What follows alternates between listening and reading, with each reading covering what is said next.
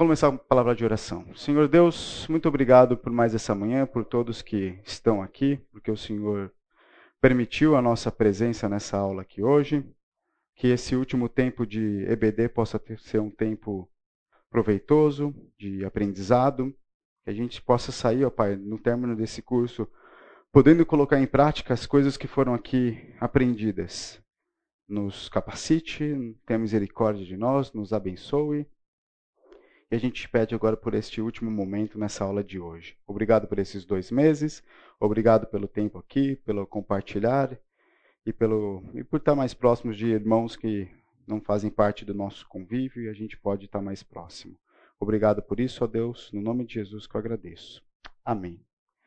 Eu falei para vocês na semana passada que eu pretendo nessa aula a gente, que a gente coloque em prática aquilo que vai ser ensinado aqui no final da aula. Então, eu espero não gastar tanto tempo com a primeira recapitulação que eu quero fazer com a entrada na parte teórica dessa última, dessa última parte, mas junto com ela a gente podendo colocar em prática aquilo ali que está sendo proposto. Se você não estava aqui no, no, nas últimas aulas, uma breve recapitulação da, de todo o curso. Né? Então, da onde viemos e para onde iremos. Eu estou colocando essa, essa frase aqui de uma maneira proporcional. Né? O que, que a gente viu até aqui? E depois que a gente viu tudo isso, todos aqueles cinco axiomas que a gente viu, por que, que a gente viu isso? Onde que a gente vai chegar? E agora a ideia dessa aula é exatamente a gente chegar nessa linha de chegada e, enfim, é, finalizar o curso da maneira proposta aqui. Vamos lá. Lembrando, a gente está tratando do tema nossa identidade em Cristo e estamos usando a carta de Paulo aos Efésios para poder é, entender como é que é essa identidade do cristão, o que, que é um cristão. Né? Falamos bastante aí sobre o revestir da nova natureza, o se despir da velha natureza e entender quais são os caminhos que a gente tem que trilhar para cumprir a obra do Senhor que Ele preparou para nós. Então essa era a temática do curso. Eu acho que nós conseguimos fazer isso de alguma forma. Tentando responder aqui aquela primeira pergunta, é possível nós sermos reconhecidos como cristãos? E até falei, usei o exemplo de você olhar alguém na rua e falar: olha lá, um cristão ali. Né? É possível isso? Eu ainda acho que não. Não foi ao longo desse curso que eu mudei minha opinião. No entanto, quando você está em convívio com alguém e você exala aquilo que você vive, a pessoa pode perceber. Tem, uma, tem algo de diferente com essa pessoa. Um crente percebe. Esse cara é diferente. Esse cara fala coisas aí que, que são interessantes. Eu lembro do meu contexto da faculdade, conhecendo a turma ali, tinha um, um rapazinho que era bem na dele, assim, participava ali, ria das piadas tal, estava sempre na, na, nas rodinhas. Mas eu falei, esse cara é diferente. Esse cara deve ser crente. É, não só pelo, pelo fato dele não, não beber, o que não significa muita coisa hoje em dia também, tem muito cristão que não bebe, não é só isso, mas a maneira que ele se, que ele se portava. E foi descobrir que ele era um filho de pastor, né? Vindo ali do Pernambuco. É, ele é de Pernambuco, isso mesmo. Filho de pastor, e estava lá na minha sala, até descobri ele um pastor, filho de um pastor presbiteriano, descobri vários, vários amigos em comuns ali na região do Pernambuco, pessoas que fizeram parte da minha infância também fizeram parte da infância dele lá, coincidentemente. É, então é possível a gente ver sim, a gente nota, a gente percebe. Se a gente falou aqui de vários axiomas que são o que distintivos de um crente, dá para perceber isso. O jeito que a pessoa fala, o jeito que a pessoa se coloca, como ela se prostra, como é que ela embasa as suas conversas, suas opiniões, o jeito que ela fala. Faz parte, a gente consegue olhar. Não necessariamente um não cristão consegue observar tudo isso, afinal ele vive cego pelo pecado. Então não tem como, às vezes, ele também observar coisas que ele mesmo não conhece. Tá? Faz, isso faz parte. Pode ser sim que ele venha anotar, entender. Quantos não conhecem relatos, histórias de pessoas que, num, num contexto, com, no mundo, com não cristãos, o cara fala, não, eu, eu vejo em fulano uma percepção diferente, vejo nele atitudes diferentes. Por que, que você é assim? A, a, gente, a gente tem uma amiga é, da, da, da Adriele e minha, que ela falava para a gente: vocês têm a fórmula do sucesso da vida. Não sei por que, que ela falava isso. Há muito tempo atrás, um amigo que, que veio se converter, é, amigo do, de colegial, isso já estava na época de faculdade, mas ele era um amigo meu da época de colegial, é, foi num contexto que minha mãe precisou fazer uma cirurgia, um procedimento simples, e acabou dando tudo errado. A minha mãe quase foi embora depois da, da, da, da ocorrência desse, desse procedimento. E a gente estava num momento ali triste em casa, né? Complicado, algo que fugiu totalmente do, do controle, totalmente fora das expectativas médicas também. Eu lembro que esse amigo veio nos visitar e era uma época que eu tele, tinha tele, esse negócio de telefone fixo em casa. Alguém já viu o telefone fixo? Já viu? Um, um celular que fica parado, essa é a ideia, né? Isso, tinha um telefone fixo em casa, não, já era era upgrade já, ele, você podia andar com ele pela casa, cara, era algo assim genial. Celular de pobre isso. Daí o telefone fixo tocava bastante em casa. Era coisa assim de desligar um telefonema, ligar outro, desligar um telefonema, ligar outro, pessoas ali preocupadas e querendo receber notícias da minha mãe. E eu lembro que a gente tentando conversar com esse amigo nosso, né, contar o, o que estava acontecendo, o que su se sucedia e tal, e toda hora a, a conversa interrompida por conta do telefone, né? E a gente ia lá, atendia cordialmente as pessoas que ligavam. Hoje eu não faço isso mais. Não sou uma pessoa cordial no telefone, não tentem me ligar. Mas naquela época eu conseguia fazer isso. E eu lembro que poxa, atrapalhou de novo, vamos continuar a conversa. E tentava resgatar a conversa do ponto que ela estava. Ele parou assim uma hora depois de um telefonema, ele abaixou a cabeça e fez. Era aquela época do, do governo Lula que foi de, decretado que o Brasil era autossustentável em petróleo. Lembra disso? Que foi feita uma propaganda forte pelo governo federal. E ele falou assim, e ele era cheio de fazer piadinhas e, e conexõezinhas assim para fazer uma espécie de piada. Ele falou assim: vocês são autossustentáveis em. Como é que ele. Qual, qual foi a palavra? Em bem-estar. O que, que é isso? Eu quero isso para mim. A partir de ali já sabia que nós éramos cristãos e a gente já tinha falado do evangelho para ele algumas vezes. A gente falou, cara, isso é o que a gente está tentando te falar há muito tempo. Não depende de nós, não, não vem de nós. Né? E, e pregamos o evangelho para ele mais uma vez ali. Não sei se foi naquela circunstância que ele se converteu, não lembro quando se deu a conversão dele, mas mais para frente, graças a Deus, ele veio se converter. Então, tem sim coisas que a gente pode fazer que denotam uma diferença. E hoje eu acho que isso está muito mais fácil. O mundo está tão corrompido. Está fácil você ser bom e mostrar que você é diferente. Lamentavelmente está sim, mas é possível. Um, um bom dia, se você pega elevador todo dia, se você encontra com vizinhos todo dia, uma atitude educada, e eu digo proposital, propositiva, é, é diferente. Também, volto a contar mais uma historinha. Quando eu era criança, a gente tinha essa prática, meus pais sempre ensinaram a gente a falar bom dia, boa tarde, boa noite, e isso ficou muito natural para a gente, forçado ou não, mas ficou natural. É, eu lembro de vizinhos chegarem para meus pais no prédio. Ah, sei que são os, os pais daquele, daqueles dos do, do gêmeos, dos meninos são gêmeos. Sim. Olha, vocês estão de parabéns. O filho de vocês são os, as únicas crianças educadas desse prédio, né? É, por conta de simples bom dia que se dava no elevador. Se a gente tem problema na vida, sim, mas ninguém tem a ver com os nossos problemas, entendeu? Um caixa de supermercado, um lugar onde você vai receber um atendimento, num restaurante com garçom. Gente, eu vejo gente tratando garçom muito rispidamente. O que, que o cara tem a ver? Ah, ele está lá para atender, tá? E você tem que, você está lá para ser cristão, independente do momento que você está. Trate as pessoas com educação, trate-as bem, ame os outros. Igual você gostaria que te amassem e que te tratassem. Vai no restaurante, pergunta o nome. Você nem precisa perguntar o nome do garçom, está lá escrito. Marcelo. Chama pelo nome, se apresenta. Uma coisa eu garanto para você: você não vai receber um prato cuspido na hora de comer, tá bom? Isso eu posso garantir. Se ele vai gostar. Tem gente que é sem educação, não vai aceitar a sua educação em nenhum momento, mas você tem que tratar as pessoas bem, distintivamente, diferentemente faz parte da nossa identidade cristã, faz parte do nosso andar cristão. Se dentro da, da, da, das aulas que a gente teve aqui, a gente falou muito de mudanças de hábitos, como que você ia para um restaurante antes de você conhecer a Cristo? Como que você vai hoje? Isso tem que ser observado também. Como que você se porta nos diversos lugares que você frequenta? Você chegou a olhar esses hábitos? Gente, hábito é uma coisa tão tão pequena que a gente não percebe. Por isso que a gente foi o primeiro axioma que eu tratei aqui. A gente tem que tratar os hábitos com cuidado. Faz parte da nossa vida cristã. A gente não percebe até, até coisa boba. A, a Cacá chegou esses dias com essa parte do óculos para mim solta. Falou assim: Papai, desculpa, a Rafa quebrou o seu óculos. Aí eu falei: Não, filha, não quebrou. Usei o óculos agora à noite. E era só essa parte preta aqui. Eu nem tinha reparado que isso daqui era preto, tá? Aí falou: Aquele seu óculos preto. Eu falei: Meu óculos não é preto, é um azul marinho. Agora nem sei se ele é azul marinho ou se ele é preto também.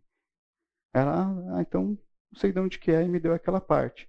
E daí eu fui sentar no computador, botei o óculos aqui, ajeitei, tal, tirei, ajeitei de novo, coloquei. Aí uma hora, eu não sei porque eu peguei do lado que eu não pego. Eu peguei, eu, eu coloquei o óculos umas cinco vezes ontem. E toda hora pegando pelo canto esquerdo. Aí quando eu fui puxar pelo direito, não sei porquê, se eu estava com a mão ocupada com, com o esquerdo, eu puxei e senti faltando alguma coisa. E realmente, a Rafa, ela conseguiu arrancar só essa parte aqui. Eu já falei da Rafaela para vocês, e ela é capaz de fazer tudo isso mesmo, coisas impossíveis, inimagináveis. Então, tá vendo? Os hábitos eles são tão pequenos que a gente nem percebe. Qual que, eu, que, que isso tem a ver com vida cristã? Por onde eu pego a, a por que, que lado da haste que eu pego o, o óculos? Nada. Mas estou falando tanta coisa, a gente tem que tomar cuidado que são importantes. Como que a gente se porta fora de casa? Como que a gente olha para as pessoas? Como que a gente conversa com elas? E hoje eu vou falar de um, de um, de um último ponto que eu acho que tem que mudar a vida de todo mundo aqui, principalmente a minha, por inteiro. Antes de chegar nesse último ponto, vamos continuar essa nossa recapitulação. Nas três primeiras aulas a gente bateu bastante do nosso versículo chave. E ele é chave porque ele, de uma, de uma maneira ou não, ele esteve presente em todas as aulas, a gente tratando ou voltando o versículo ou não. Porque pela graça vocês são salvos isso não vem de vocês para que ninguém se glorie. Eu deixei muito claro em todas essas aulas quem nós somos, quem nos salvou, quem é o Deus que nos salvou, que nos resgatou e quem nós somos diante desse Deus. Somos feituras deles, feitos para boas obras que ele mesmo preparou que a gente andasse. E diante desse texto, a gente foi procurar saber qual eram essas obras para andar. E chegamos em Efésios 4:1, onde Paulo falou: "Por isso eu, prisioneiro Senhor, peço que vocês autenticamente andem conforme a vocação que foram chamados." Existe uma maneira distintiva, autêntica, referente ao caminhar do cristão. Tá? Então definimos o versículo chave, vimos onde que esse versículo chave nos levava e a partir da, de, aí chegamos nesse último texto do texto de Efésios 4 e a partir daqui a gente balizou praticamente todos os cinco axiomas que a gente tratou nas últimas aulas, que é o contraste que o livro de Efésios apresenta o tempo todo. Revestir da, nova natureza, se despir da velha natureza. Revestir da nova natureza, se despir da velha natureza. E esse é o nosso andar. A cada dia, processo, santificação. Observe o que você faz, se livra de velhos hábitos. E a gente entrou então no nosso primeiro axioma, que foi que um cristão muda, analisa seus hábitos, buscando se livrar daquilo que o vicia e o prende. A gente ficou mais ou menos uma, uma aula e meia tratando desse primeiro axioma. Nós analisamos e mudamos os nossos hábitos. A gente até, na conclusão daquelas aulas, Lembrando que o, o hábito pecaminoso, o vício, né, o pecado, ele, vem de, ele é oriundo de um processo consciente. Então ninguém está preso porque não quer, é deliberado. Nós pecamos porque nós queremos. E automaticamente ele vai se tornar voluntariamente, eu coloquei aqui, deliberadamente, uma necessidade. Nós criamos essas necessidades. E por fim, ele também traz algumas sensações enganosas de prazer. Vimos também que o hábito escravizador deve ser devidamente identificado como, como um pecado. Então, você assumir a culpa pelo seu pecado diante de Deus. Também entender que se é um pecado, a única saída dele está em Cristo. E a gente até leu um texto ali de João 8, 31 e 32 para poder é, concluir aquela aula. E depois a gente viu um segundo axioma, Nós, como os cristãos, somos chamados para uma vida com Cristo. Ele nos separou, preparou de antemão boas obras para nós caminharmos. Se eu vou me despir de uma velha natureza, de hábitos que me prendem são pecaminosos, a partir de agora eu tenho que tomar cuidado com que hábitos eu vou cultivar nessa nova natureza. Nós somos escravos de Cristo. Nós fizemos ali é, toda uma análise da palavra servo, né, da tradução da palavra servo uh, em algumas passagens do Novo Testamento, inclusive aqui no texto de Efésios nós lemos alguma coisa. E daí a gente, no final daquela aula, estabeleceu um hábito escravizador do cristão. O que, que um cristão faz? Ele renuncia ao seu pecado, ele se entrega na dependência de Deus e ele busca a palavra de Deus, sempre, para poder criar esse novo hábito. E concluímos aquela aula com esse texto aqui de, de Tiago. Ele deu a si mesmo por nós. Para quê? Pra, hum, a fim de nos remir de toda iniquidade, purificar, para si mesmo, um povo exclusivamente seu, dedicado à prática das boas obras. Paulo falou lá em Efésios 4:1, vocês foram chamados para uma santa vocação. E Tito, ele repete aqui para Tito, vocês, tudo isso que Cristo fez é para que você viva dedicado à prática das boas obras, porque essa é a vontade de Deus. Foi para isso que ele morreu e te libertou do pecado. Não é agora para você, sabendo que você pode viver longe do pecado, viver da forma que bem você entende, porque a gente já viu que a forma que a gente bem entende ela é pecaminosa, na maioria das vezes, mas agora a gente tem que mudar o nosso jeito de ser. Somos servos, filhos de um Deus soberano, nós devemos a Ele a honra e a glória. E a gente fez aquele estudo da palavra escravo para realmente entender qual que é o nosso lugar nesse cenário. E eu até fiz, algumas aulas, coloquei esses textos aqui. O caminho natural da nova vida em Cristo está na vida como igreja nessa nova comunidade de irmãos na fé, que podemos viver de modo pleno, dentro dos caminhos preparados para crescermos e servir com os nossos dons. E terçamos, entramos assim no terceiro axioma, que é um cristão vive em igreja, vive na comunidade com os irmãos, vive em comunhão. Tudo isso que Deus fez não foi para você viver solitude, você e o seu Deus. Não, ele fez para você viver na comunidade. E vemos alguns textos em Efésios que nos embasaram isso, e no final daquela aula é, ficamos com essa frase que a igreja é toda a comunidade local de crentes que se identifica como igreja de Cristo e em nome dele se reúne para adoração, comunhão, serviço, batemos muito nessa tecla, e missão. Beleza? Quarto axioma. O treino, a gente falou assim, então nós somos chamados, nós estamos alistados, nós vamos servir a Deus. Como que a gente se prepara? E falamos da questão do descanso. Ba falamos bastante ali sobre se esvaziar e para poder estarmos cheios do Espírito Santo, entendendo que nós já estamos cheios do Espírito Santo. A partir do momento que nós reconhecemos Cristo Jesus como nosso Salvador, ele nos ele dá o seu Espírito Santo para habitar em nós. Esse Espírito Santo já habita em nós. Não tem como, não tem como a gente estar tá com menos Espírito, meio Espírito, muito Espírito transbordando, saindo pelas tampas. Não, ele já habita em nós como que ele ocupa, como que ele age, como que ele vai agir através de nós, a partir do momento que a gente descansa nele. Como que a gente descansa nele? Se esvaziando, deixando as nossas vontades, os nossos desejos em segundo plano, buscando em primeiro lugar adorar e fazer a vontade desse Deus. E bati na tecla do dever ao deleite, falamos bastante disso também. Efésios 5,18 serviu para a gente é, se embasar nessa, nessa discussão. Não se embriaguem com vinho, pois isso leva a devassidão, mas deixem-se encher do Espírito.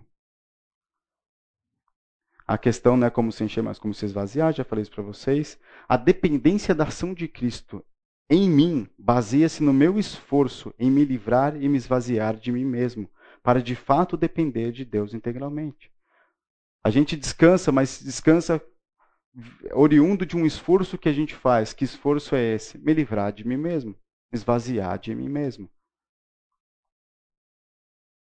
E também mais alguma, aqui foi como a gente terminou a aula, dando algumas dicas de como a gente pode se encher do Espírito Santo, se esvaziar de nós mesmos. Até nós fizemos isso juntos no final da última aula, falando entre vocês, ó, toda a ação comunitária que Efésio deixa claro, né? Afinal, de contas, um crente vive em igreja, falando entre vocês com salmos, hinos, cantos espirituais, cantando e louvando com o coração ao Senhor, até cantamos uma música aqui, dando sempre graças a Deus por tudo, em nome do nosso Senhor Jesus. E na última aula nós vimos então o nosso quinto e último axioma, que é o fato de todo cristão ser um soldado. E dentro dessa perspectiva, é, a gente, dentro do nosso estudo, lemos essa frase aqui do Fernando, de alguma maneira o diabo está soprando, está sugerindo, está criando uma oportunidade para que você desobedeça, saia do caminho, da orientação de Deus, da vontade de Deus. E eu bati numa outra tecla, nós somos tão insignificantes que nem para o diabo a gente é tão importante assim. A gente vê alguns textos, a briga com Satanás é com Deus. Ele quer desviar tirar a gente do caminho para que a gente não honre a Deus, para que a gente não faça a vontade de Deus. A briga dele é com Deus. Ele usa a gente porque é muito fácil. Está na mão ali. Usa nossos pecados, nossas tentações para fazer isso acontecer. Mas com relação a você, você não é tão importante assim, nem para o demônio. Então, de novo, enfatizando mais uma vez qual que é a nossa onde nós estamos localizados diante de toda essa batalha nas regiões espirituais, quem somos nós? E vimos que o objetivo da, falamos bastante sobre a armadura do soldado cristão, e o objetivo não é prender, derrotar, fugir do inimigo, até mesmo atacá-lo, mas sim resistir, ficar firmes, nos fortalecendo no Senhor. Nossa armadura é uma armadura de defesa e não uma armadura de ataque. Nós batemos bastante nessa tecla na aula passada. Nós estamos aqui para nos defender as ciladas do inimigo. Porque você não vai derrotar Satanás. Cristo já fez isso e no momento oportuno nós vamos desfrutar da vitória eterna que Cristo já prometeu, que já foi consumada na cruz com a morte dele. Isso vai acontecer terrenamente, vamos colocar assim, no momento que ele já determinou e vai acontecer. A vitória de Cristo e ele já garantiu essa vitória. Só que enquanto isso, enquanto a gente está aqui, as coisas estão acontecendo. E Satanás tem uma briga particular com Deus. Obviamente, limitado pela soberania de Deus, também falamos nisso. Limitado pela soberania de Deus. E ele vai usar todas as circunstâncias que lhe apraz para poder tentar, na visão dele satânica, tentar derrotar Deus. E vai usar nós para isso. Vai usar o homem. Situações físicas, é, situações não físicas, é, enfim, tudo que ele pode fazer. E a gente vai estar no meio disso tudo. A gente tem que atacar? Não, a gente tem, tem, tem que se defender. De quem? Satanás, sim, mas também de nós mesmos, para não cairmos nas ciladas do inimigo. Armaduras de defesa. Defesa contra o inimigo, defesa contra o nosso maior inimigo, que eu já falei, que somos nós mesmos, nosso próprio pecado, que tenazmente nos assedia. Eu escutei uma, uma piadinha esses dias, uma, uma piada, acho que alguns já, já escutaram. E nem é tão engraçada, é sempre também para chamar de piada, né? Mas uma história, vai. Uma moça estava contando que teve um sonho. Aí ela contou que nesse sonho dela, ela estava na casa dela, deitada na cama dela, e via isso. E na casa do vizinho, ela olhava que tinha como se fosse o Satanás no telhado da casa e Satanás tentando pegar os vizinhos com um garfo, né, procurando assim, tentar como, como se fosse uma espécie do garfo, tentando pegar os vizinhos ali, e na casa dela havia paz. Satanás não estava pegando ela, ela contou isso para o pastor da igreja dela. O pastor da igreja dela olhou para ela e falou assim: Você acha isso bom? Com você está fácil, nem precisa se preocupar. Você está lá, ó, paradona, deitadona, Enquanto aquele pessoal que está tentando fazer a obra, Satanás está tá, tá nervoso, está furioso com eles. A gente até falou de alguns exemplos, eu até falei de um exemplo de um, de um, de um parente meu que sempre teve a casa aberta para a pregação do evangelho, e como aquela casa dava problema. Eu só esqueci de, eu só esqueci de falar um detalhe. Esse, esse parente meu, eu estou evitando falar quem que é, pra, então não sei se vai ver o vídeo alguma hora, talvez sim, é uma pessoa com bastante recurso financeiro. Não é igual a minha casa que vai dar problema e que a gente arruma os problemas quando eles aparecem. Né? É uma casa com bastante recurso financeiro. Tudo do bom e do melhor. Na construção, na reforma, na, na montagem da casa, tem lá. Não é uma casa para dar problema com a espécie de problema que aquela casa dava. Mas por quê? Aquela casa estava aberta para a pregação do evangelho. É, eu acho que alguns aqui vão até se desanimar. Não, nossa, eu estava pensando em abrir uma, abrir uma coinonia evangelística, melhor não. Consigo nem dar conta dos problemas de manutenção que eu tenho hoje, né? Mas era impressionante. Eu lembro que ela, ela contava assim para mim: Ah, nossa, aconteceu tal coisa. Eu lembro quando eu era pequeno, eu falava: Gente, como que dá problema aqui? É só problema, não faz sentido. Aí o sentido. Acho que ela que falou para mim uma vez isso. Ela falou, Felipe, é claro que eu sei porque isso acontece. Por conta disso, né? De uma maneira bem tranquila, não se gabando, foi no meio da conversa. E é verdade. É verdade. Então, se está muito tranquilo aí, dá uma repensada. Tá? Faz parte aqui da nossa, da, daquilo que a gente aprendeu. E para finalizar, falei que iam ser cinco axiomas, mas eu resolvi trazer um sexto axioma para a gente finalizar essa nossa, esse nosso curso hoje. Tá? E esse axioma que eu quero trazer para vocês é que todo cristão ele cresce. Ele está em processo de crescimento constante. Ele não é pequenininho, ele vai crescendo. A gente tem aqui vários exemplos bíblicos que podem ajudar a gente a tentar construir um cenário para isso, mas vamos ficar com Efésios, né, que é onde que a gente está lendo. Efésios 4, vamos ler primeiro a passagem toda aqui e eu faço análise do, do versículo 13 do capítulo 4. Mas deixa eu, deixa eu ler com vocês aqui na íntegra do, do 13 ao, 3, ao 16. Efésios 4, 13 ao 16. Até que todos cheguemos à unidade da fé e do pleno conhecimento do Filho de Deus, ao estado de pessoa madura, medida da estatura da plenitude de Cristo para que não mais sejamos como crianças, arrastados pelas ondas e levados de um lado para o outro por qualquer vento de doutrina, pela artimanha das pessoas, pela astúcia com que induzem ao erro, mas, segui mas seguindo a verdade em amor, cresçamos em tudo naquele que é o cabeça Cristo, de quem todo o corpo bem ajustado e consolidado pelas todas as juntas, segundo a justa cooperação de cada parte, efetua o seu próprio crescimento para edificação de si mesmo em amor. De novo, não, vocês já sabem disso, já repeti isso, já tratamos isso com bastante cuidado.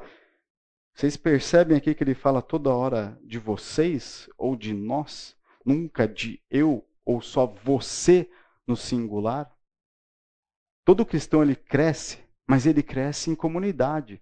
De novo, um cristão vive em igreja. Já vimos isso. Então a gente já tem que partir da perspectiva que agora a gente está falando sempre um momento comunitário.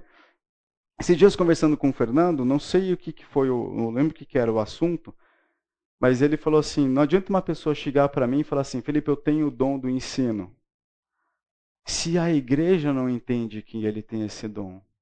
Afinal, os dons existem para ser usados no ambiente comunitário, na igreja. Ah, eu tenho tal dom. Isso serve na sua igreja? Não, então você não tem tal dom. Esse cara, eu tenho o dom do ensino. A sua igreja te vê como uma pessoa apta para o ensino? Não, então você não tem o dom do ensino. Os nossos dons eles são medidos no ambiente da igreja, no nosso serviço. Eles são feitos para usar aqui. Não, eu tenho um dom muito ensino, por isso que eu saio para dar palestras mundo afora. É que ambiente? Não, vendo treinamento. Não, cara, não é. Não é isso. Não é a mesma coisa. Você pode ter uma facilidade com oratória.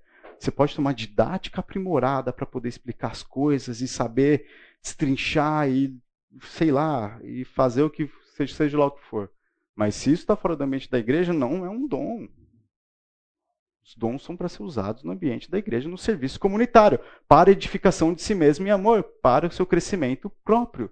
É para isso que nós usamos os nossos dons no ambiente da igreja. Para nossa edificação, para o nosso crescimento como igreja juntos.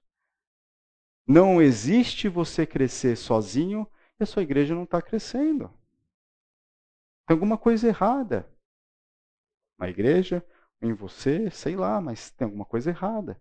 O crescimento ele é conjunto, as coisas acontecem em conjunto. Mas vamos analisar o texto aqui de Efésios 4:13. Até que todos cheguemos à unidade da fé e ao conhecimento do Filho de Deus, a homem perfeito, à medida da estatura completa de Cristo. Como eu falei no começo da aula, nós vamos chegar em algum lugar com esse estudo que foi proposto ao longo desses oito domingos. né? Da onde que a gente veio?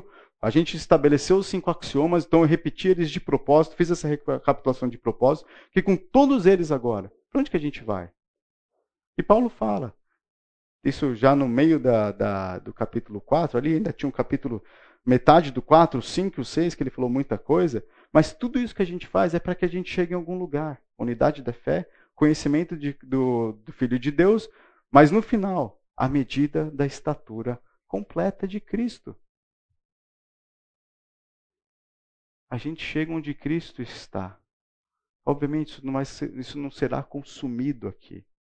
Na glória, nós vamos poder viver de uma forma plena, com outro corpo, livre de todo tipo de pecado, uma forma gloriosa, em Cristo, por Cristo, por Ele, por aquilo que Ele fez, por aquilo que Ele é. Não sabemos como vai ser isso. Podemos ter algumas ideias aí, opções, mas a gente não sabe como é. Mas tudo que a gente está passando aqui é para que um dia a gente chegue nessa altura. Esse é o nível que a gente vai chegar, a estatura completa de Cristo. Como vai ser isso? Eu realmente não sei falar para vocês como vai ser. Como que vai ser a vida eterna nesse sentido. Eu sei que vai ser muito bom, que a gente não tem a menor ideia de tão bom quanto vai ser. Se você tem coisas boas na sua vida que você gosta, sei lá, multiplica por 50, por 100, por mil, que é um negócio imensurável. Como que isso vai se realizar? Onde vai estar a divisão na vida eterna de o que é Cristo, o, o que é nós, onde que está esse agir, como é que isso funciona? Eu realmente não sei, não sei se falar isso para vocês. Mas é lá que nós vamos chegar. E tudo isso a gente passa aqui para colher na vida eterna.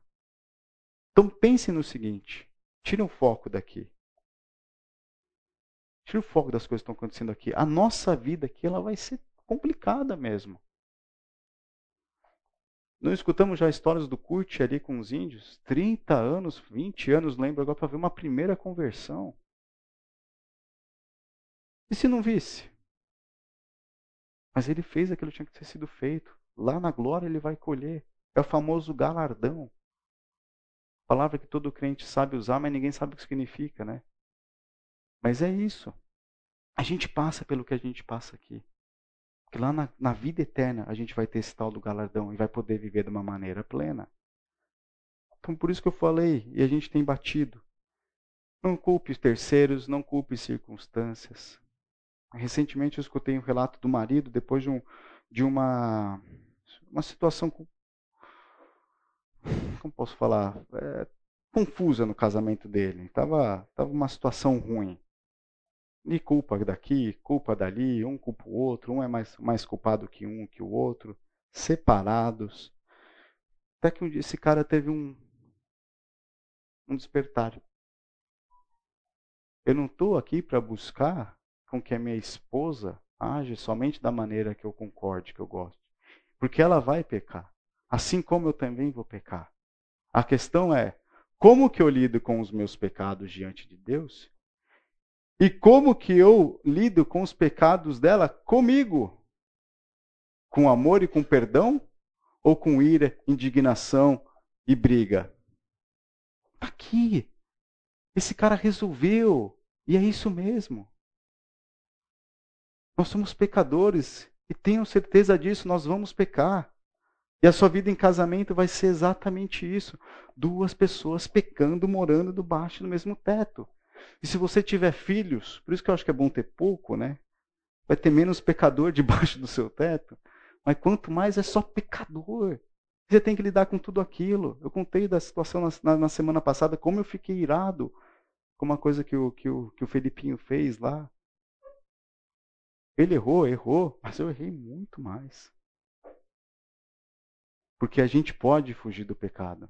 A gente tem o escape da nossa tentação e da nossa vontade de fazer aquilo que é errado. E é esse o segredo da nossa vida cristã. É se livrar dessa velha natureza, se livrar das amarras do pecado, ficar de olho, atento, vigiando. Temos, estamos enfrentando uma batalha espiritual e você só é um instrumento que Satanás pode usar para cumprir a vontade dele, que é desonrar o nome de Deus. Simples assim. O que você quer fazer? Ceder essa tentação? Cair nesse pecado? independente do que acontece externamente, você vai responder pelos seus pecados e pelas suas escolhas erradas. Foi? Ah, beleza, obrigado. Vamos lá, gente. Então, terminando a aula, eu quero falar de duas coisas que a gente pode fazer para poder crescer como na nossa vida espiritual. São duas coisinhas que todos vocês já sabem. Primeiro, vamos abrir Efésios capítulo 2, versículo 20. Quem abriu, leia, por favor. Efésios capítulo 2, versículo 20.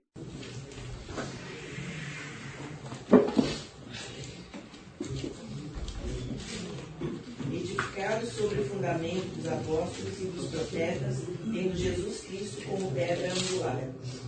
Beleza, edificados, lembrando, edificados, a, a, a, mesma proposta aqui de edifício, de crescimento. Tá? Edificados é uma palavra que a gente usa muito como cristão, mas que no mundo secular não tem a mesma ideia. Né?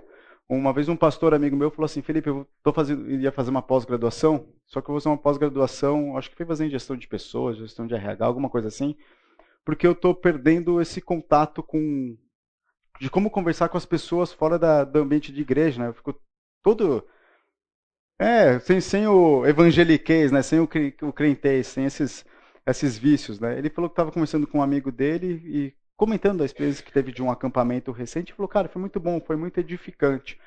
O cara olhou para ele, lógico, tom de brincadeira, né? Ele entendeu. Falou assim, como, como assim edificante? Você virou construtor civil agora? Vocês foram lá construir um prédio, né? Então a gente, o evangeliquez ele é muito complicado. Então a gente lê aqui, edificados sobre o fundamento dos, dos apóstolos e profetas.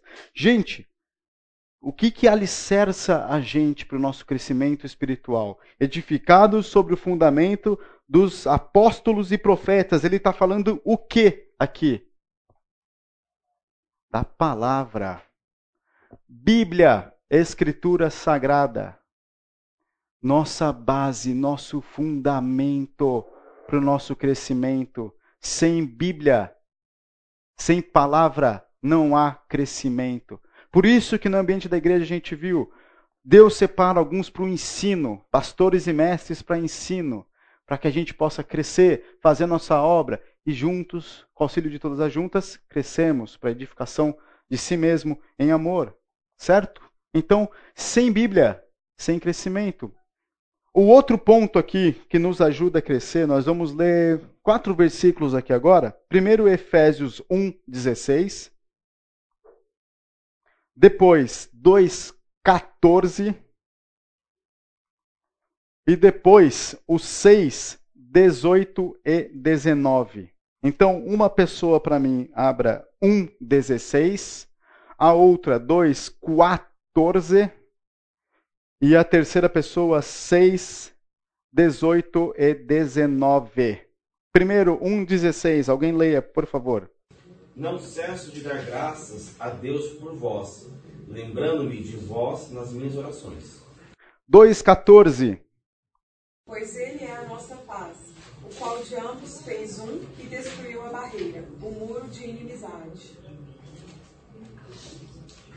3,14. Olha lá, eu e meus erros. 3,14, desculpa.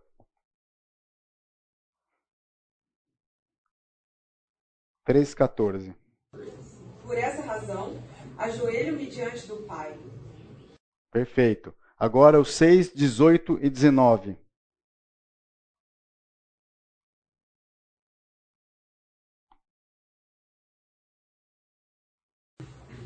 Com toda oração e súplica, orando em todo tempo no Espírito, para isso vigiando com toda perseverança e súplica por todos os santos e também por mim, para que me seja dada no abrir da minha boca a palavra, para com intrepidez fazer conhecido o mistério do Evangelho. Excelente. Qual que é o segundo elemento do crescimento? Ingrediente, o outro fermento aqui? Oração. A oração. Sem mistério aqui. Se a gente, olha que como, olha como Paulo coloca a oração ao longo aqui da, da carta aos Efésios. Ele fala ali no, na primeira parte do capítulo 1 sobre as nossas bênçãos na região espiritual. Quem é esse Deus? Como ele atua? Os nossos benefícios nesse Deus. Aí ele para e fala: Por isso eu também, ouvindo a respeito da fé de vocês, eu oro, não cesso de dar graças. mencionando em mim orações. E daí ele começa a fazer uma oração: peço a Deus, ao nosso Senhor Jesus Cristo, Pai da glória, que conceda a vocês tal, tal, tal, tal, tal. E segue uma oração. Daí ele volta no raciocínio, mostrando todo aquele cenário, onde que nós estávamos, o que Cristo fez por nós. Fala da, da igreja, onde que, que a gente chega numa situação de viver em comunidade, de igreja, do mistério. Aí ele termina, ele trouxe raciocínio e fala, por esta razão eu me ponho de joelhos diante do Pai. Aí ele segue mais o raciocínio, como que é todo esse contraste da vida na velha natureza, vida na nova natureza, e vai falando, vai falando isso, fala da batalha espiritual, termina a carta e chega lá no, no versículo 18 fala: orem em todo tempo no Espírito. A vida de oração, ela está permeada. A vida de oração de Paulo aqui, ela está bem descrita e bem permeada durante a carta de Paulo aos Efésios. Ele acabou de mostrar aqui como é que é a vida de oração dele ela acontece no meio de um raciocínio. Opa, vou parar para agradecer, me lembrei disso. No meio de uma exposição de uma ideia, deixa eu pedir a Deus pela sabedoria aqui. E para finalizar tudo aquilo que eu estou falando, vamos orar mais uma vez. Eu estou orando mais uma vez. Estou incentivando vocês a oração. Não só do fundamento nós vivemos, mas em todo o momento de uma vida de oração impermeada tudo aquilo que a gente faz. Não existe, não tem como nós cumprirmos ou tentarmos buscar todos esses cinco axiomas que nós falamos da aula passada sem o ingrediente dessa aula que é o crescimento, que é a busca da palavra de Deus e uma vida de oração constante, consistente, disciplinada, regrada, sistemática, abençoadora. Quem aqui tem filhos ou já teve filhos pequenos conhece muito bem uma musiquinha que está lá nos três palavrinhas hoje, que fala o quê? Leia a Bíblia e faça oração, se quiser. Maravilhosa essa música, né? Tem umas músicas que, que mesmo que meio bobinhas, né? É música de criança, mas que expressam uma verdade valiosíssima. E essa aqui é uma delas. Como fica didático para a criança desde cedo aprender qual que é a solução da vida cristã, do crescimento espiritual para ela. Leia a Bíblia e faça oração se quiser crescer. Orar, mas ler a Bíblia igual a crescer. Isso vale para as crianças que estão ouvindo três palavrinhas, isso vale para nós também. O nosso crescimento depende de uma vida de oração e de leitura da palavra. De novo, sistemático, disciplinado, regrado, constante, consistente, abençoador dá para termos uma vida sistemática de leitura da palavra e sermos abençoados por isso. Do contrário, não existe isso. Ah, filho, mas se é sistemático, vira muito uma obrigação. E sim, é nossa obrigação. A musiquinha fala: se quiser crescer, se não quiser crescer, quiser viver nessa sua, nessa sua miserável vida, você fica à vontade, mas você não vai crescer. Mas se você quiser crescer, leia a Bíblia. Ore. Daí você vai crescer. Ah, mas é que eu gosto de deixar um momento, deixar o Espírito Santo agir. Gente, o Espírito Santo já habita dentro de você. Precisa separar um momento para ele falar mais forte. Tá lá. Busque. Se alimente. Se esvazie de você mesmo. Como? Sabendo aquilo que você deve orar. Conhecendo a palavra de Deus para isso, então orando. Para citar esses últimos pontos dessa aula, eu usei esse livro aqui, que é do Kent Kent Ruggs, Ruggs, eu não sei falar, tá? Hughes, Kent Hughes, é isso? Tá bom, pode ser. Dessa série aqui de comentários bíblicos chamado Preaching the Word, pregando a palavra. Esse, essa, esse livro de comentários, talvez, eu não sei se, se existe em português, mas vale a pena vocês procurarem esse Preaching the Word, porque ele, ele é muito ele não, ele, não, ele não é um comentário técnico, tá? Ele é um comentário muito devocional. Então ele, ele acho que ele acompanha muito bem a sua devocional. Pô, estou fazendo uma leitura devocional em cima de tal livro, queria me aperfeiçoar. Isso daqui é legal porque ele tem um linguajar bem prático, bem, bem leve, bem simples. E eu usei ele aqui para essa última aula, apesar de que quando eu olhei para ele em outros textos, eu não concordei muito.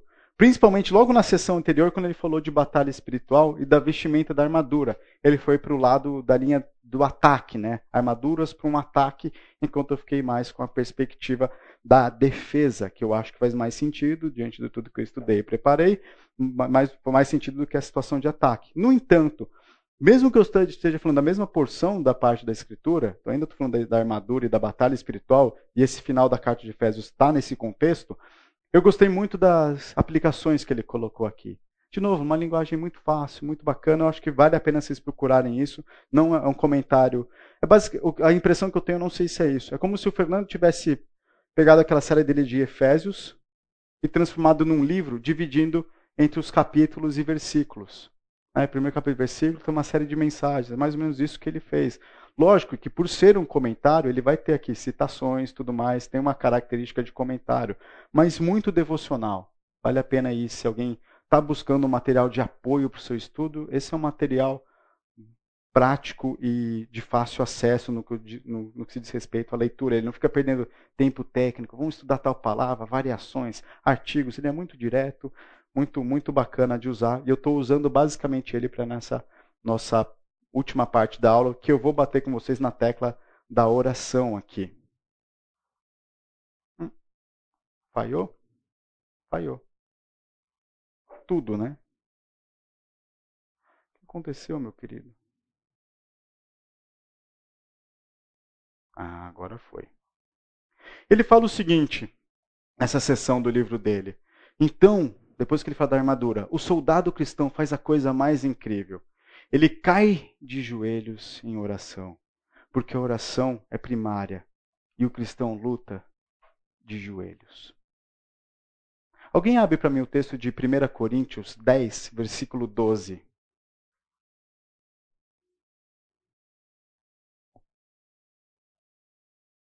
E depois uma segunda pessoa, já deixa aberto aí para mim, Romanos 8, 26 e 27. Aquele, pois, que pensa estar em pé, veja que não caia. Olha que interessante. A gente está a, a tá fazendo a analogia da palavra cair aqui em dois sentidos, né? O sentido de você não cair na tentação e não cair no pecado, mas o sentido de você estar caído, de estar dobrado com seus joelhos numa vida atenta de oração. Não importa o quanto você está preparado com aquelas armaduras que a gente viu na aula passada. Verdade, justiça, paz, fé. Se você não tem uma vida de oração. Às vezes a gente tá, acha que está tudo bem com a gente e são essas pequenas coisinhas que a gente vai deixando de lado primeiro. Uma consistência com uma oração, de buscar a dependência do Senhor, de orar, faz aquelas orações mais programadas que existem, né? mas fica mais nessa vida mais rotineira de oração, sem uma expectativa de de, de fato estar tá vivenciando o que a oração e a vida de oração exige. Aquele que está, que acha que está em pé, olhe para que não caia. Sabe como eu leio esse versículo usando esses dois cenários que eu estou falando? Não levanta, não. Continua de joelho orando.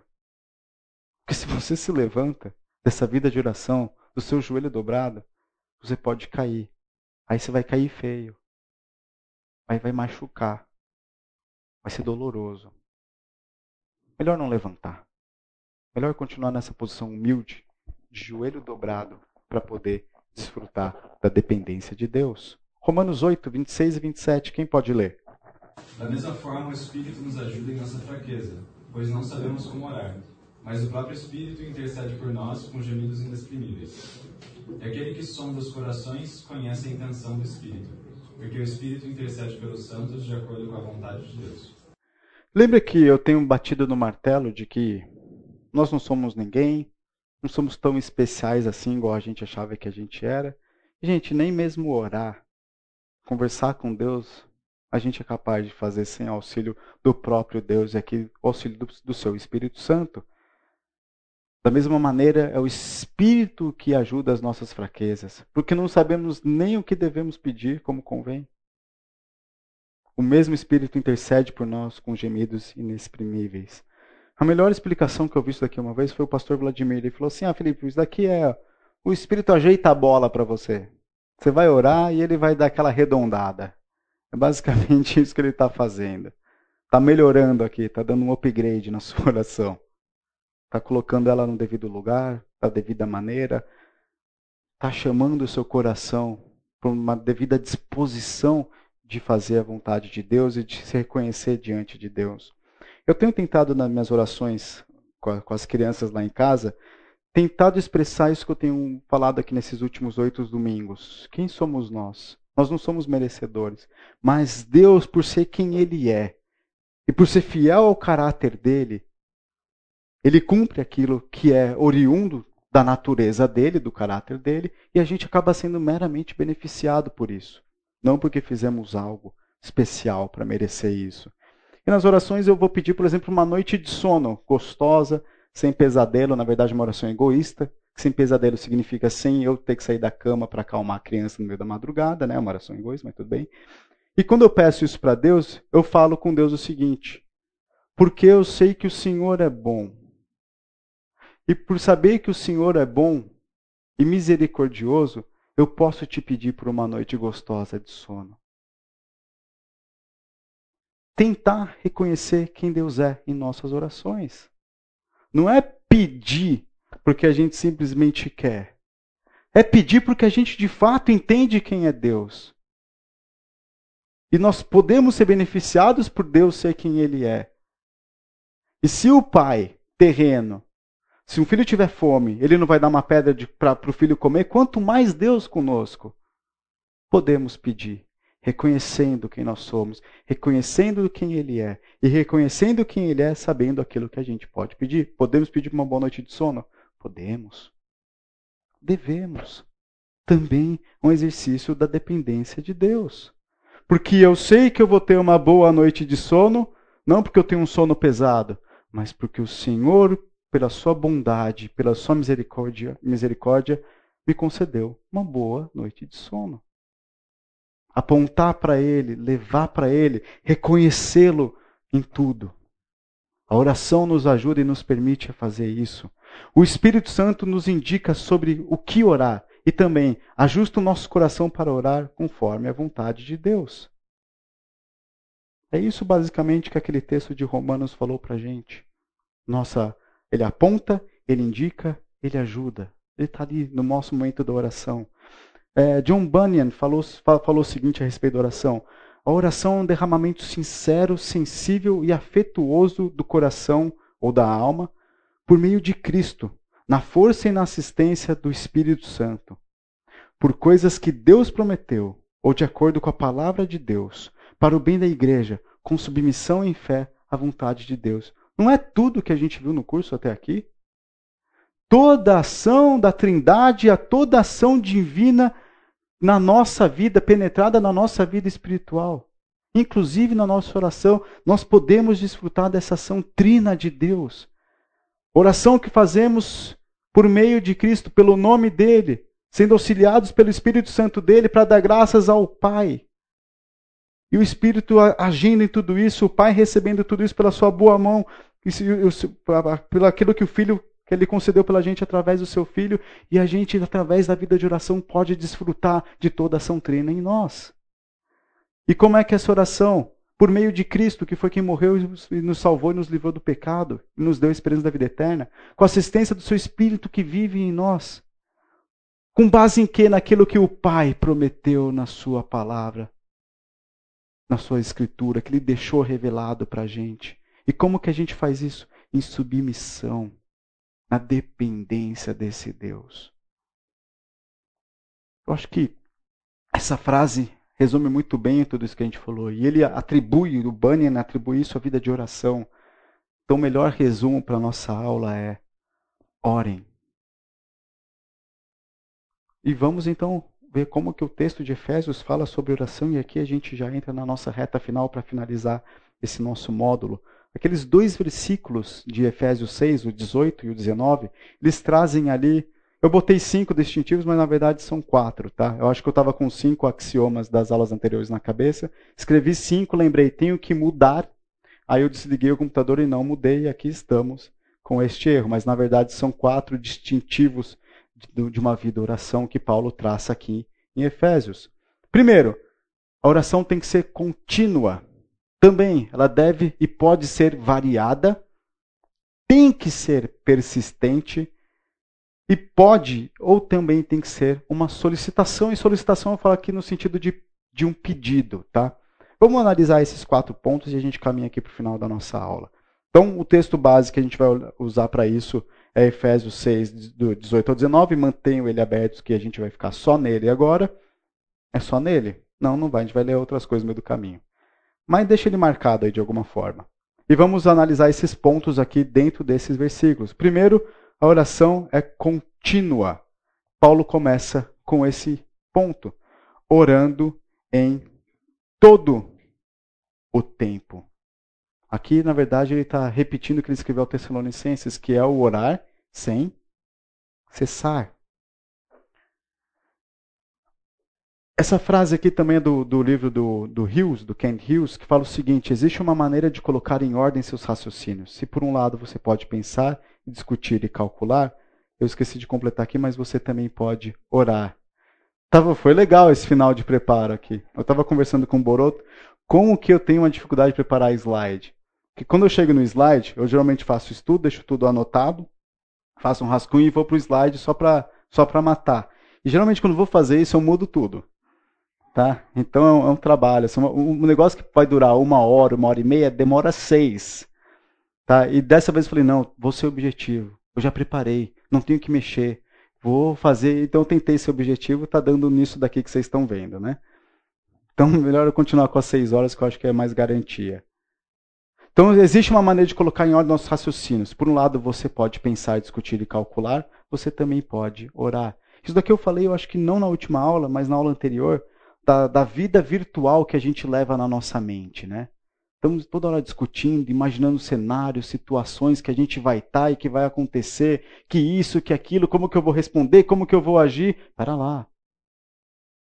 Onde que está só o espaço da oração né, em todo esse seu movimento mental aqui.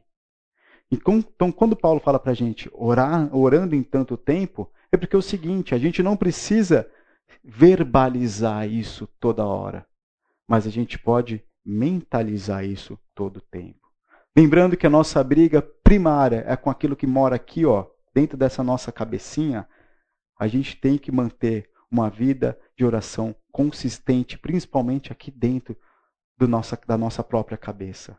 Conversando com Deus. Opa, esse pensamento está pegando, eu vou pecar, deixa eu orar, deixa eu falar com Deus. Pai, eu lembrei desse versículo que eu dei hoje, me, me ajuda a botá-lo em prática hoje. Pai, eu estou entrando no carro para dirigir, me ajuda a não mirar e não, sei lá, fazer coisas erradas que eu posso fazer no, no, no trajeto para casa. Converse com Deus, ore em todo o tempo. Ah, Felipe, eu não consigo fazer isso. Bota uma música que vai te, pelo menos, te, te dar uma aí uma uma criatividade para você estar tá orando junto, louvando e fazendo aquele tempo de uma maneira consistente, botando isso em oração.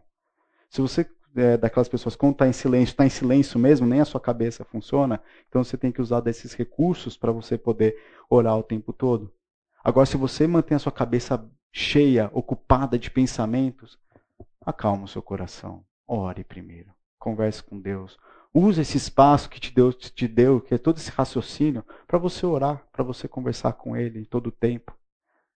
Numa reunião, pode estar o barulho que foi do lado das pessoas, eu preciso tomar uma decisão importante aqui. Senhor, me capacite. Não estou enxergando aqui o caminho. Sei que vai sobrar para mim. Não estou disposto. Vou ficar nervoso. Vai ser mais trabalho. Sei lá. Ora, converse com Deus, não perca tempo. Segundo, a oração também pode ser variada. E Paulo fala isso em alguma sequência. Orando em todo tempo, com todo tipo de oração. E súplica. 1 Timóteo 2,1 dá umas dicas para a gente de o que, que, são esses todos os tipos de oração. Alguém pode abrir para mim? 1 Timóteo 2,1. Eu vou ler aqui para vocês. Antes de tudo, peço que se façam súplicas, orações, intercessões e ação de graça a favor de todas as pessoas. Paulo apresenta aqui quatro tipos de oração. Súplicas, que é o mesmo de solicitação que a gente vai ver daqui a pouco. Orações, orações que você pode fazer ali sistematicamente, rotineiramente. Ações de graças, agradecer. E qual que é a quarta? Eu já falei fora de ordem, já me perdi. Súplicas, ações de graças, intercessões, que tem a mesma ideia de súplica, tá? Interceder, intermediar alguma coisa através de um pedido que a gente faz para Deus. Todo tipo de oração, você não está preso a uma espécie de oração. a um modo só de orar, senão vira reza, né? Vira uma reza, sem valor algum. Ore, as pessoas são variadas, nós temos as nossas individualidades, nós pensamos de maneira e agimos de maneira diferente. Então, tem espaço para todo tipo de oração. Como você conversa com Deus. Mas lembre-se, deem graças, ore pelos outros. Façam suas súplicas, coloquem tudo diante do Senhor. Existe uma, um trecho que eu esqueci de anotar aqui para vocês, que é daquele livro Crônicas de Nárnia. Eu não lembro em qual dos livros que está. E, e também não lembro qual foi o personagem que ele chega diante do, de Aslan e fala o seguinte, e, e faz um pedido para Aslan. E Aslan já ia fazer aquilo. E daí, quando ele olha para Aslan, Aslan está como se fosse com os olhos cheios de, de lágrimas. E ele fala: era exatamente isso que eu queria que você fizesse, independente se eu for fazer ou não. Porque eu sei que você confia em mim. E por isso que você está me pedindo. A oração é um exercício de descanso, um exercício de desfrutar da dependência do Senhor, um exercício de esvaziamento. Peça as coisas a Deus. Peça para Ele a motivação e a vontade de fazer aquilo que é certo. Seja sincero, em alguma das aulas, não vou lembrar qual agora, eu falei, mesmo que você não queira fazer o que é certo, mesmo que você não queira oferecer perdão, fale isso para Deus. A gente leu ali no texto de, de, Romanos, é Ele que sonda os corações, Ele que conhece, então Ele sabe como interceder e ajeitar essa bola para você. Você não está enganando a Deus. Fala, Senhor, eu não quero pedir perdão, eu estou com raiva dessa pessoa, mas eu sei que eu tenho que fazer isso, mas eu não quero. Me ajuda. Tem oração sincera, aberta diante de Deus. Você não está enganando ninguém, é só você e Deus. Quem que você está enganando? Né? Ao, contraste ali do publicano e do pecador. O publicano faz, de voz alta fala, falando todas as suas glórias. E o pecador se expondo falando: Eu sou um miserável. Quem sou eu? Quem sou eu para me chegar diante do Senhor? Mas é exatamente isso que Ele quer que a gente faça. Terceira, a oração tem que ser persistente, né? Ele fala aqui, vigiando nisto com toda a perseverança. É, Lucas 18, de 2 a 5, dá conta aqui uma parábola que deixa a gente entender o que, que é essa ideia de persistência. Enquanto eu leio aqui Lucas 18, de 2 a 5, alguém já deixa aberto para mim Mateus 7, 7, o final do sermão no monte. Lucas 18, cadê o 18? De 2 a 5, aqui. Em certa cidade havia um juiz que não temia Deus, nem respeitava ninguém. Havia também naquela mesma cidade uma viúva que sempre o procurava, dizendo: Julgue a minha causa contra o meu adversário. Por algum tempo ele não quis atender, mas depois pensou assim: É bem verdade que eu, eu não temo a Deus, nem respeito a ninguém. Porém, como esta viúva fica me incomodando, vou julgar a sua causa para que não para não acontecer que por fim venha a molestar-me. Vou ler o 6 aqui também. Então o Senhor disse: Ouçam bem o que diz esse juiz iníquo.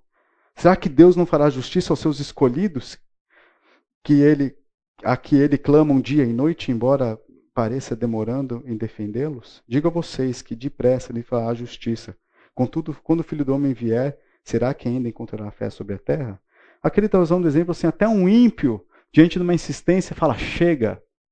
O que, a, o que é a proposta desse, dessa parábola aqui não é que nós vamos ganhar algo pela insistência, pela meritocracia. Mas a gente confiando e dependendo de Deus, a gente tem que pedir para Ele.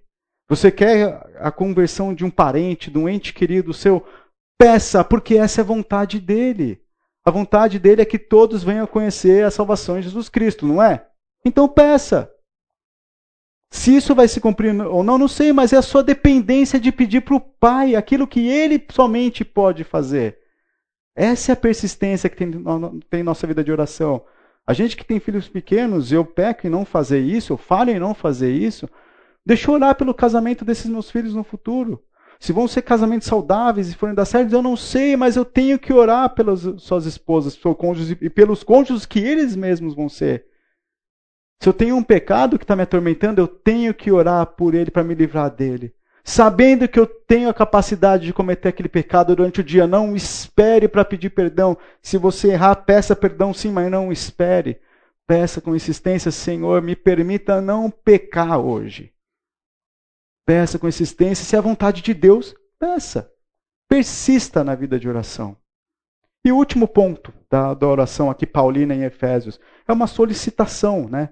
Súplica por todos os santos, os santos. Outra palavra aqui é súplica, também tem a palavra intercessão aqui.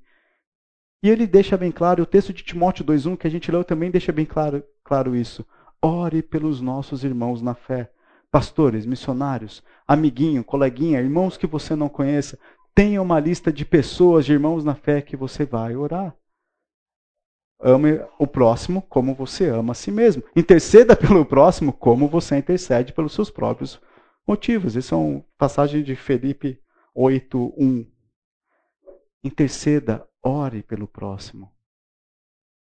Né? Ainda mais se a pessoa está vivendo uma vida em pecado e você sabe disso, só que você não pode fazer nada. Ore. Ore. A única ferramenta que a gente tem, não é? Então use. Vamos usá-la. Para finalizar, então, gente, já está dando nosso tempo e a aula também está chegando ao fim. Como que a gente pode priorizar nossa vida em oração? Primeiro, segundo e terceiro, escolha um tempo, um lugar. E quem sabe, uma passagem bíblica para poder te nortear se você está com dificuldade. Além de você orar o tempo todo, todo o tempo, sem cessar, tenha um momento separado de oração, sistemático, igual que eu falei. Que às vezes naquela corrida do dia você não vai lembrar do pedido do irmão, alguma coisa assim, vai estar tá lá, vai estar tá lá batido. Mas tem um tempo onde você vai parar para orar. Se você é casado, eu sugiro que esse tempo seja em casal. Façam isso juntos. Tenham esse hábito como casal, se fortaleçam em oração. Um lugar, então um ambiente que você vai estar tranquilo, separado para isso, longe ali de alguma perturbação externa. Tem um tempo consistente de oração. Tinha um pastor que falava: não é nada que meia hora por dia não vai mudar a sua vida inteira, né? E ele quantificou meia hora, só falou assim: é um tempo que você separa, né? Para mudar a sua vida inteira. Escolha um texto bíblico para te nortear. Salmo 119. Você vai ter oração para três anos aí. Mas tem muita oração lá que a gente pode repetir e aprender com o salmista como orar. Então, se alguém está com uma dúvida, Salmo 119. Outra sugestão que eu pensei aqui: Provérbios. Estamos entrando no mês de julho com 31 dias. Quem nunca fez isso? Cada dia lê uma, um capítulo em Provérbios. Você completa um mês inteiro de oração. Sabe? De, determina uns, um, uns propósitos, né? Não, mas são algumas metas. Determine propósito. Eu dei uma. Quase que eu esbarrei, escorreguei aqui, né? Mas tudo bem. Coloque metas para você poder saber que você vai manter uma vida consistente de oração e sistemática e disciplinada. Nada melhor de você saber de onde você quer chegar e fazer isso de uma maneira sistemática. E para finalizar, gente, fechando aqui o livro de Efésios, fechando nosso curso. Paz seja com todos os irmãos e amor com fé da parte de Deus Pai e do Senhor Jesus Cristo. A graça seja com todos os que amam o nosso Senhor Jesus Cristo em sinceridade. Amém. Senhor Deus, agradeço por esses dois meses, por esse tempo que tivemos aqui, lendo o seu livro em Efésios e sendo maravilhados pela sua palavra, aquilo que ela pode nos ensinar e como ela pode mudar nossas vidas. Mais uma vez, clamamos pela tua misericórdia sobre nós. Pedimos, ó Deus, pelo seu auxílio, para que possamos fazer a sua vontade, fazer aquilo que lhe apraz, conforme o Senhor bem estabeleceu e quer que nós façamos. Obrigado pela salvação em Cristo Jesus. Obrigado por nos fazer novas criaturas e nos permita viver, ó Deus, para a honra e para a glória do teu nome. Nossa oração no nome de Jesus. Amém.